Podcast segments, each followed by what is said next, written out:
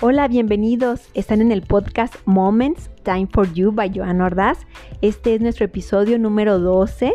Estamos en la sección de entrevistas y hoy estoy encantadísima porque tenemos un invitado súper especial de lujo, diría yo.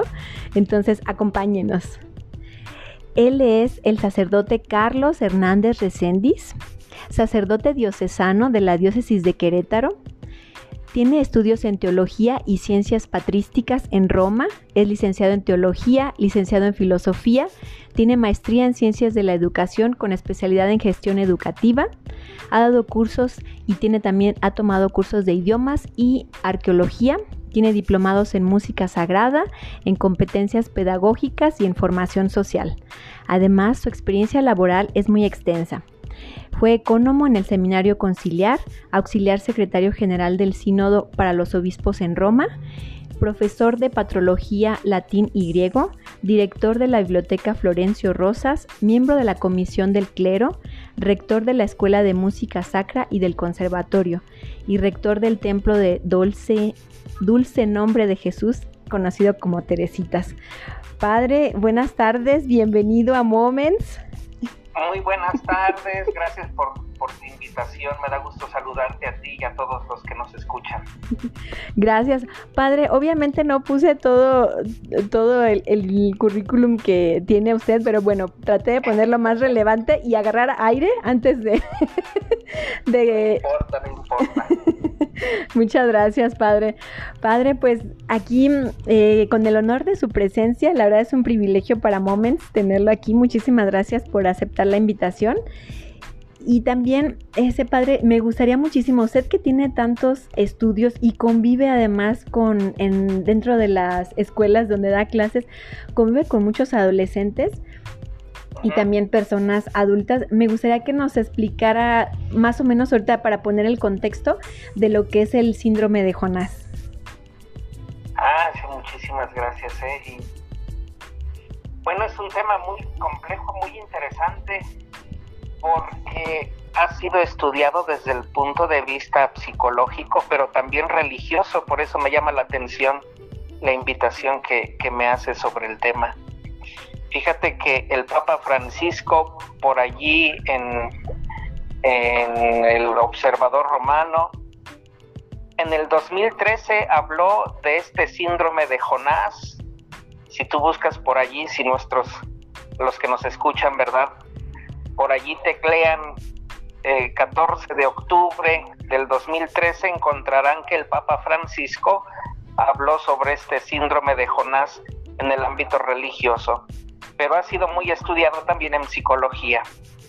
Y en psicología tiene que ver con aquello que el psicólogo Abraham Maslow hablaba sobre la autorrealización o lo que conocemos eh, hoy comúnmente con palabras coloquiales, el miedo al éxito, ¿no? Entonces, tiene que ver un poco como es esta neurosis este miedo a la propia grandeza, a dejar la zona de confort y encontrar un camino de autorrealización.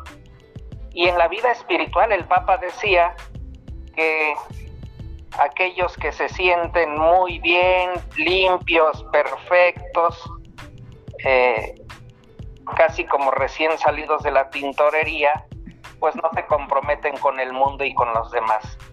Y el nombre de síndrome de Jonás pues tiene que ver con este personaje bíblico que eludía su responsabilidad de ir a predicar la conversión allá donde Dios lo había mandado. Por eso digo, es interesante esta interpretación del, del dato bíblico para encontrar una explicación tanto psicológica como espiritual, a cierta apatía a los demás y también al miedo a la autorrealización. Ok, padre, muy bien. ¿Qué, eh, explicación tan exacta y precisa nos da? Por supuesto que vamos a buscar lo que el Papa explica acerca del tema. Y usted, padre, que comentábamos que tiene la oportunidad de, dar clases y de convivir con personas de diferentes edades, ¿cuál es su percepción de, por ejemplo, de sus alumnos cuando presentan esto? O sea, ¿es, es un, podríamos decir que es un común denominador que podría pasarle a muchísimas personas o solamente algunas cuantas? Bueno, todos, todos vamos en una, en, por así decirlo, cumpliendo etapas en nuestra vida. Todos vamos haciendo etapas, procesos de crecimiento y es normal que pues a veces tengamos nuestras dudas acerca de nuestros planes de vida. Diríamos que hay cierta normalidad en temor hacia el futuro, que se puede volver en cierta psicología, se habla de neurosis, ¿verdad? O algo más problemático cuando definitivamente nos encapsulamos y ese temor ordinario comienza a ser eh, algo, una molestia personal, y también eh, creo que es una, eh, una molestia para los demás, ¿no? O sea, intuir que alguien está en un proceso donde no puede adaptarse a la vida. Y allí nos damos cuenta que hay un problema, ¿no?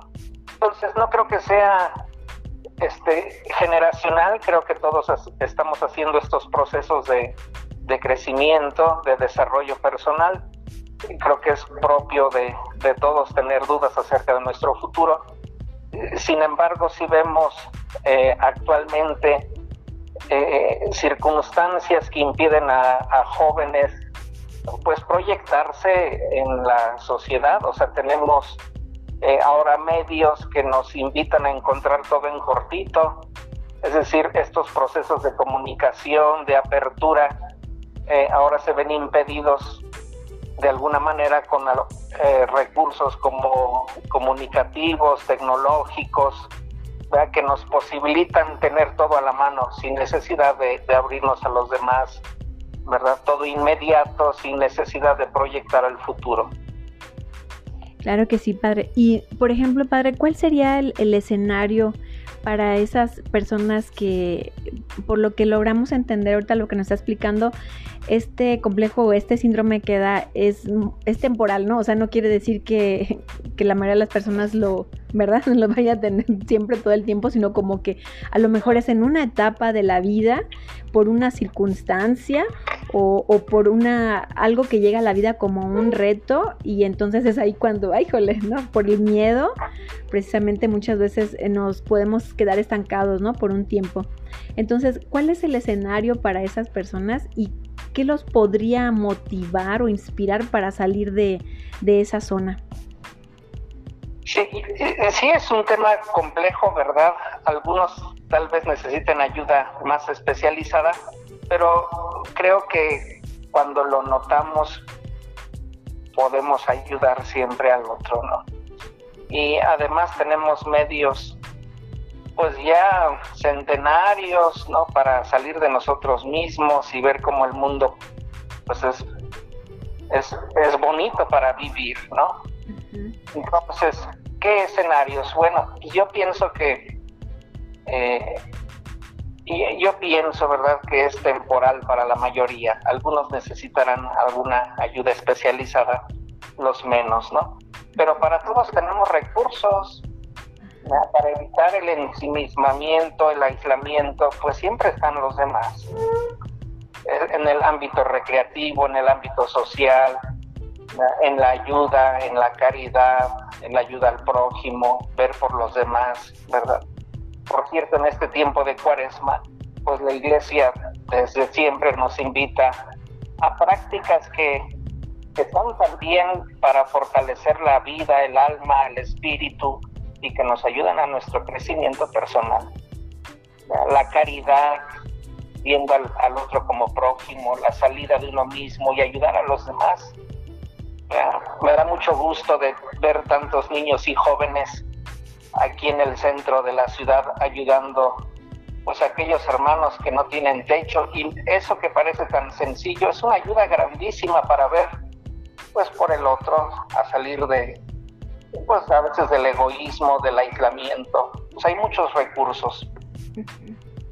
Sí, sí, padre, porque precisamente cuando se llega, por ejemplo, a ese nivel de ansiedad, a, al, cambio y todo, pues como se dice, hay recursos y uno de los recursos también podría ser la música, ¿no? O, usted como ve a oh, sus alumnos, ¿verdad? ¿Cómo ve a sus alumnos que les ayuda eso? No, hombre, ya que estoy aquí de promotor, ¿verdad? Ahora en el conservatorio veo Decía, te mencionaba, ¿verdad? Hay recursos recreativos y yo creo que la música en este sentido ayuda muchísimo, porque la música requiere disciplina, pero también es un ámbito recreativo, lúdico, de encuentro con el otro. La música coral es fenomenal, ¿verdad? La música litúrgica que te conecta con Dios es fenomenal, ¿no? O sea, tenemos muchísimos recursos, ¿verdad? Ah, aunque en estos días el tema deportivo, bueno, pues nos ha dado un golpe grande, eh, pues yo creo, insisto también que el tema deportivo es muy importante, sobre todo aquellos juegos que son grupales en equipo.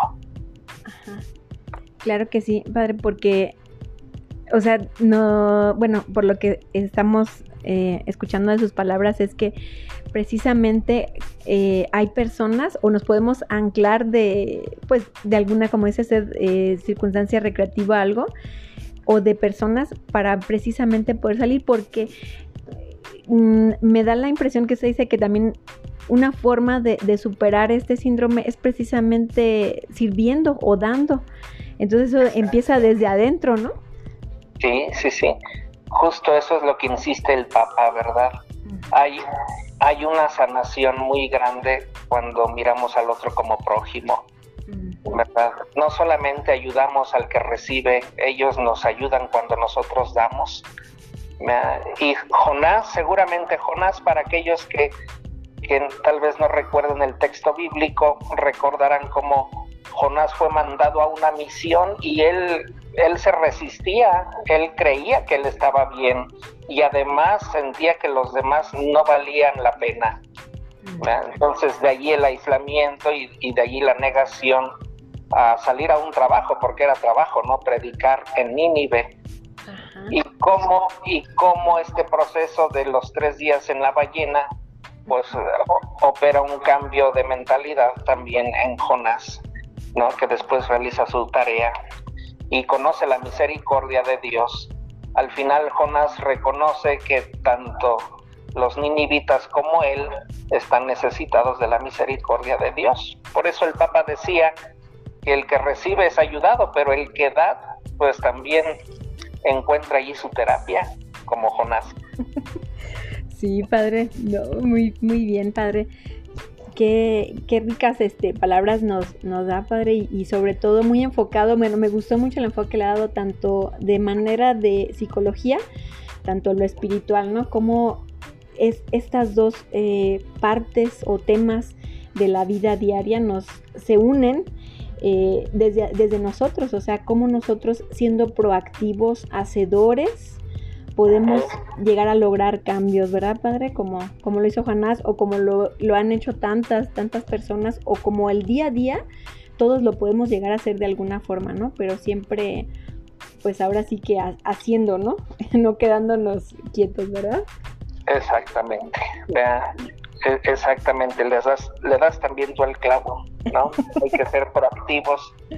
Pues hay que salir siempre de uno mismo, ¿no? Yo creo que allí, eh, allí donde uno se aísla y, tiene como punto de referencia el ombligo, el propio ombligo, pues ahí es lo, cuando uno pierde, es cuando uno pierde.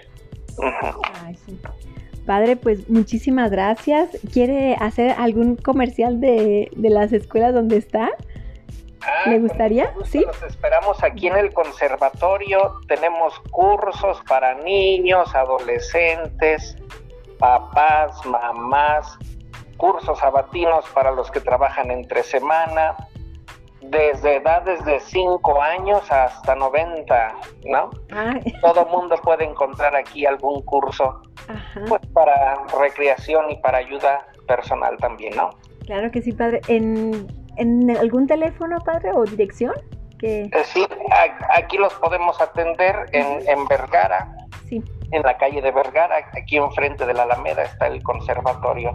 a mitad de la calle de Vergara 32, ¿no? Ajá, ah, bueno, muy bien. Y pueden visitar nuestra página en internet y en Facebook. Allí pueden encontrar las convocatorias de nuestros cursos. Aquí los esperamos con mucho gusto. Claro que sí. ¿Y cómo se, se llama la página, padre?